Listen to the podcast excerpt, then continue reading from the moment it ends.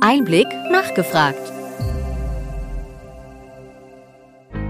Willkommen bei Einblick nachgefragt, dem Podcast mit Interviews und Gesprächen zum Gesundheitswesen vom Gesundheitsmanagement der Berlin Chemie. Die richtigen Informationen am richtigen Ort zur richtigen Zeit. Fachjournalist und Einblickredakteur Christoph Nitz sprach mit Nina Gatermann von WeFight über Tools zur Patientenbegleitung bei Krebs und anderen chronischen Krankheiten. WeFight nahm als Startup beim Kongress für Gesundheitsnetzwerker in Berlin teil. Nina Gatermann ist Vice President Sales Dach bei WeFight. Zuvor war sie sieben Jahre bei Seven Mind, zuletzt als Head of Healthcare. WeFight ist ein Digital Health Unternehmen mit der Mission, Patienten mit Krebs und chronischen Krankheiten während des gesamten Behandlungspfades zu unterstützen. Seit Gründung im Jahr 2017 brachte das Unternehmen 26 digitale Patientenbegleiter in zwölf Ländern in Zusammenarbeit mit Patientenverbänden und Ärztinnen auf den Markt. Mehr als 500.000 Patientinnen sind Teil der WeFight Community.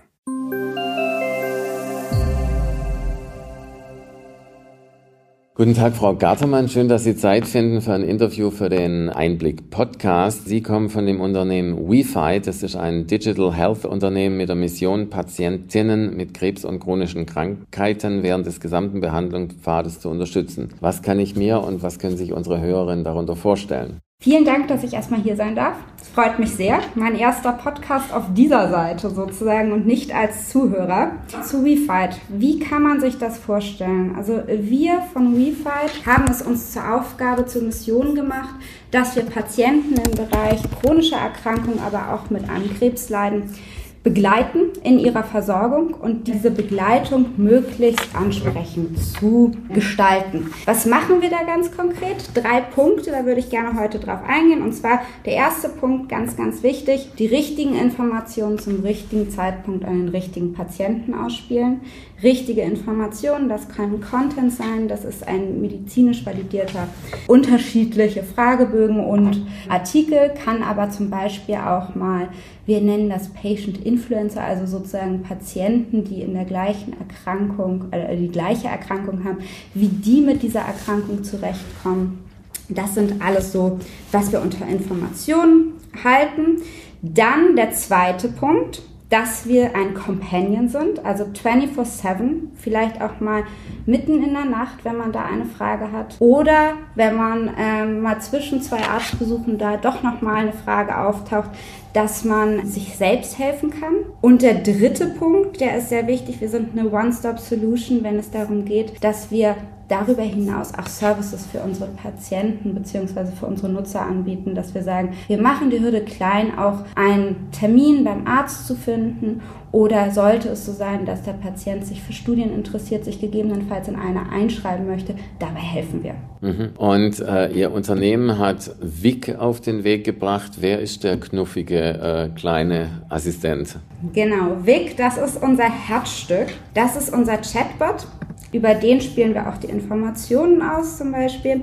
Das ist ein AI, also Artificial Intelligence oder künstliche Intelligenz sitzt dahinter. Und wenn man das jetzt ist hier, das ist leider das falsche Medium dazu, ich kann es Ihnen nicht zeigen, aber ich versuche es mal zu erklären. Es ist also ein Chatbot, es sieht ein bisschen, also es ist ein geschlossener Chatbot zum Teil, da kann man eine Frage beantworten, die von einem Chatbot gestellt wird oder, und auch ganz wichtig, offene Fragen stellen. Das meinte ich eben mit dem Companion 24-7, wenn man da eine Frage hat. Da kann man dann eine offene Frage stellen und der Chatbot kann diese beantworten. Jetzt wurde ich schon häufig gefragt, sitzt denn da nicht jemand auch dahinter? Und unser Chatbot ist tatsächlich, also maschinelles Learning, er lernt mit. Wir haben da ein ganzes Team an sehr guten Engineers sitzen, die sich genau mit Natural Language, künstlicher Intelligenz, maschinelles Learning auskennen und diesen programmieren. Wir haben natürlich aber auch gleichzeitig noch ein Medical Product Team da sitzen. Sollte es so sein, dass unser Chatbot nicht weiterkommt, dann können diese auch gegebenenfalls nochmal einspringen. Sie haben ja eine ganze Familie von Wix, also zum Beispiel Vic Asthma, dann gibt es für den französischen Markt Vic Lungenkrebs, für den spanischen Markt eine Asthma-Variante. Wie funktioniert die Familie? Was sind die Dinge, was eine Nutzerin, ein Nutzer erwarten kann, wenn er sich äh, mit dem Chatbot begleiten lässt. Genau, also wir nennen das sozusagen immer Ökosystem. Wir haben für eine Indikation ein Ökosystem. Dieses Ökosystem haben wir gemeinsam mit Key Opinion Leaders, aber auch mit Ärzten und Patienten zusammen aufgebaut. Wir möchten Therapie begleitend sein. Das heißt sozusagen relevante Informationen in dieser Indikation können wir ausspielen. Wir äh, können auch Artikel ausspielen, medizinischer Content, sodass wir immer mit dem Hintergedanken, wir möchten den Patienten educaten, wieder die richtige Information informieren darüber, wo er sich gerade befindet in seiner Erkrankung und gegebenenfalls auch vielleicht schon mal einen kleinen Ausblick geben, wo die Reise hingeht. Also wirklich along the patient journey gemeinsam mhm. mit dem Patienten, nah am Patienten zu sein. Das ist ja inzwischen ein sehr häufig äh, genutzter Begriff. Sie wollen also auch die Gesundheitskompetenz äh, der Patientinnen und Patienten verbessern. Wo sind denn da aus Ihrer Erfahrung die größten Defizite? Die größten Defizite, also was wir uns momentan angucken und was auch unsere Partner sehr interessant finden, ist gerade die Patientenaktivierung im Bereich chronische Erkrankungen. Wenn ich da ein bisschen aus dem Nähkästchen plaudern darf, also mein Vater, er ist Asthmatiker, hat seit zehn Jahren das gleiche Medikament, kommt auch mehr schlecht als recht damit zurecht, weil im Winter, wenn die trockene Heizungsluft da ist, dann kann er gegebenenfalls hat er mal ein bisschen Atemnot. Aber das ist er ja auch schon seit zehn Jahren, äh, hat er sich schon damit zurechtgefunden. Und heutzutage sagen wir oder beziehungsweise wir identifizieren das, dass er uncontrolled ist. Das wäre sozusagen ein typischer Case, wo wir sagen, okay, wir möchten hier den Patienten zurückholen, seine medizinische Trägheit sozusagen ein bisschen ihn darüber aufschlauen, dass es nicht so sein muss, dass seine, sein Quality of Life, der ist gerade nicht so, wie er sein könnte und dass wir ihn dann dazu aktivieren, doch nochmal in den Driver Seat zurückzufinden und gegebenenfalls nochmal einen Spezialisten aufzusuchen oder einen anderen ja, Weg zu finden, das zu verbessern. Ihr Unternehmen ist schon ein nicht ganz so junges Startup. Es gibt sie schon seit fünf Jahren. Wo stehen Sie denn so? Sie haben auch, wie gesagt, schon einige Anwendungen auf den Markt gebracht. Ähm, sehen wir Sie in Zukunft dann bei der Höhle der Löwen oder wie ist denn Ihr Stadium gerade als äh, Unternehmen? Genau, also uns gibt es seit 2017. Wir sind ein französisches Startup.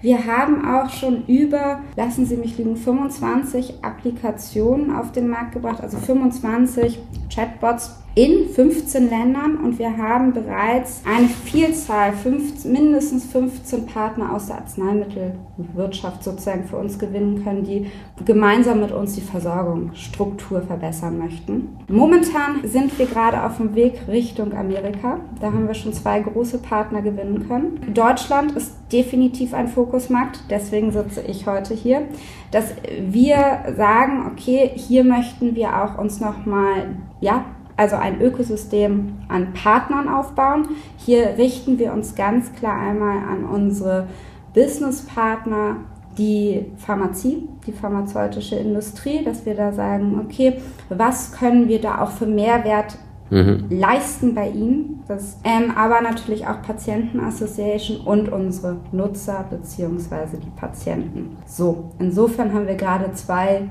geografische Orte, auf die wir uns fokussieren. Und äh, es gibt ja DIGA, es gibt äh, äh, Einzelverträge mit äh, Kassen, ähm, es gibt Selbstzahlermodelle. Wie ist äh, WIC, äh, wie ist WeFight aufgestellt? Wie sind Ihre äh, ökonomischen äh, Parameter? Genau. Wir sind ein ganz klassisches B2B2C-Modell. Da ist das C, dass der Patient und wie ich schon anfangs erwähnt hatte, unsere Value Proposition für den Patienten ist, dass wir seine Versorgung gemeinsam verbessern können mit ihm, dass wir ihn informieren, educaten und auch wieder aktivieren können. Und äh, das B in dem B2B äh, sind unsere Partner.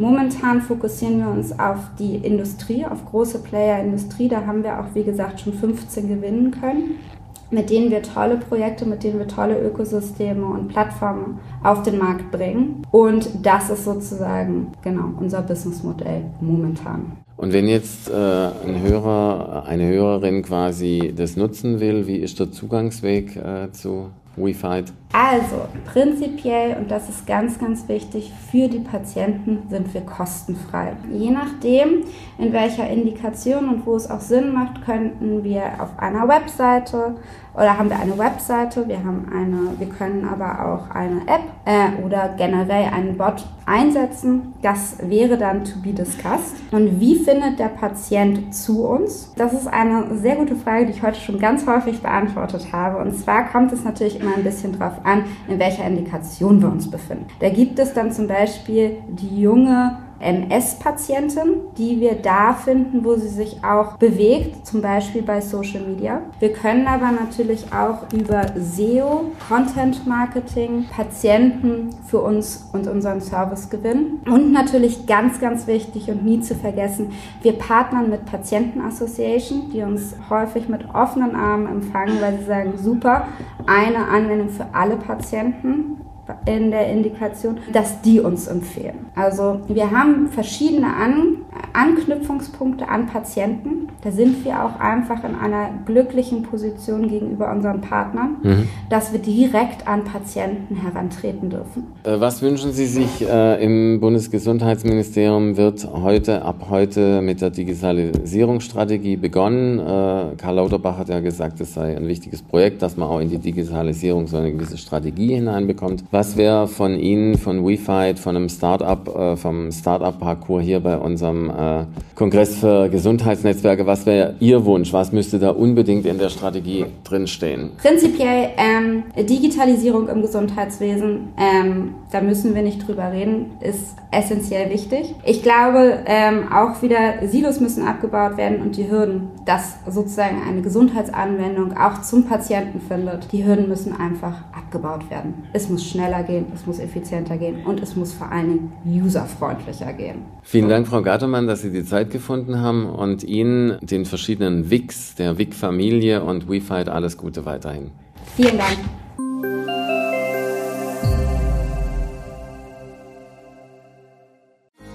Wir hoffen, dass Ihnen diese Ausgabe von Einblick nachgefragt gefallen hat. Bitte schicken Sie uns gerne Anregungen und Fragen an Gesundheitsmanagement at berlin-chemie.de. Sie finden unsere Kontaktdaten auch in den Show Notes. Wir empfehlen Ihnen für den schnellen Überblick der Trends im Gesundheitswesen unseren wöchentlichen Einblick-Podcast sowie unseren Einblick-Newsletter. Alles im Netz unter einblick-newsletter.de.